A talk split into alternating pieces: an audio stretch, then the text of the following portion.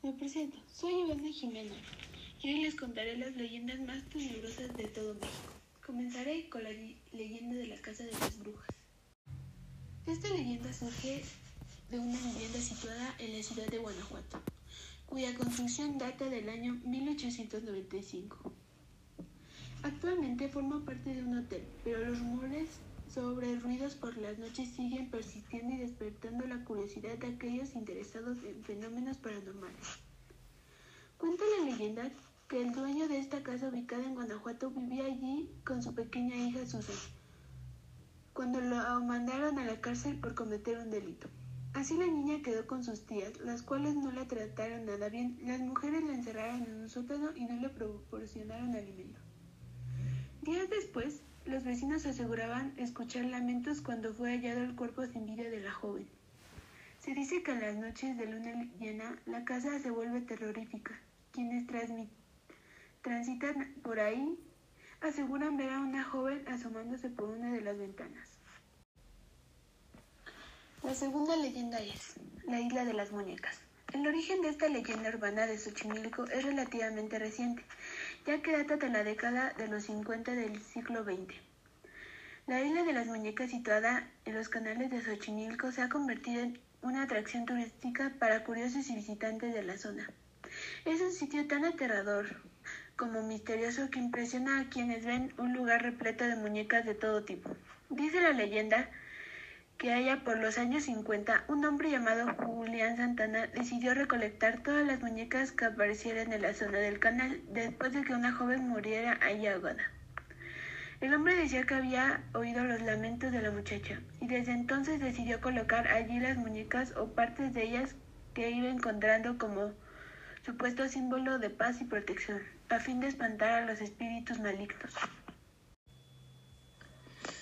Por último, la última leyenda es la leyenda de la flor de cempasúchil.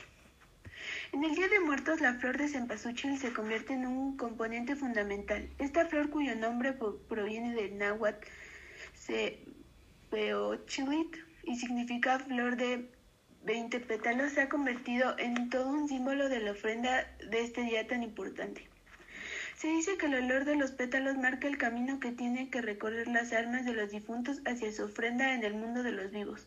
Esta leyenda de temática amorosa trata de explicar cuál es el origen de esta flor tan especial.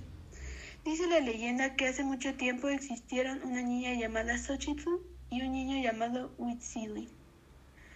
Ambos crecieron juntos y pasaron mucho tiempo unidos durante la infancia.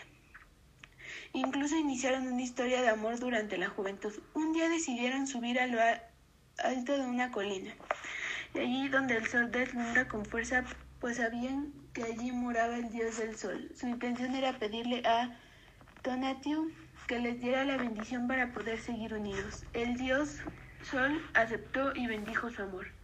Pronto la tragedia llegó a ellos cuando Huitzilpu fue enviado a participar en una batalla para defender a su pueblo y tuvo que separarse de Xochitl.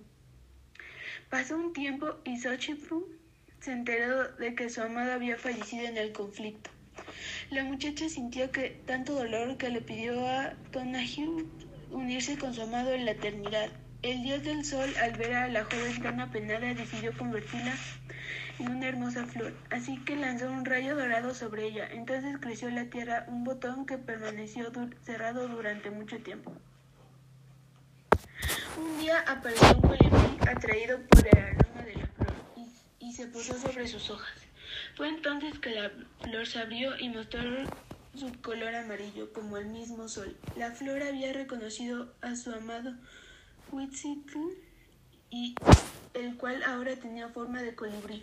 Cuenta la leyenda que mientras existía la flor de cempasúchil y ella colibrí, el amor de Xochitl y Huitzitl vivirá por siempre.